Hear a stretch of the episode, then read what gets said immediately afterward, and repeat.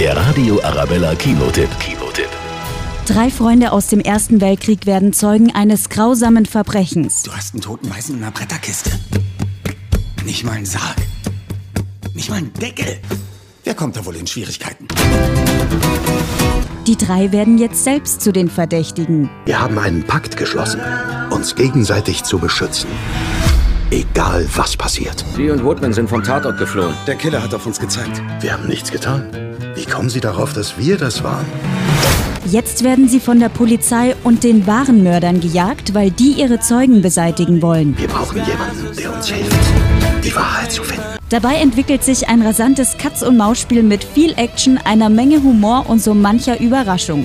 Vor allem begeistert der Cast. Mit Christian Bale, Margot Robbie und Hollywood-Legende Robert De Niro ist Amsterdam hochkarätig besetzt und macht richtig Spaß. Das ist größer als jeder einzelne von uns.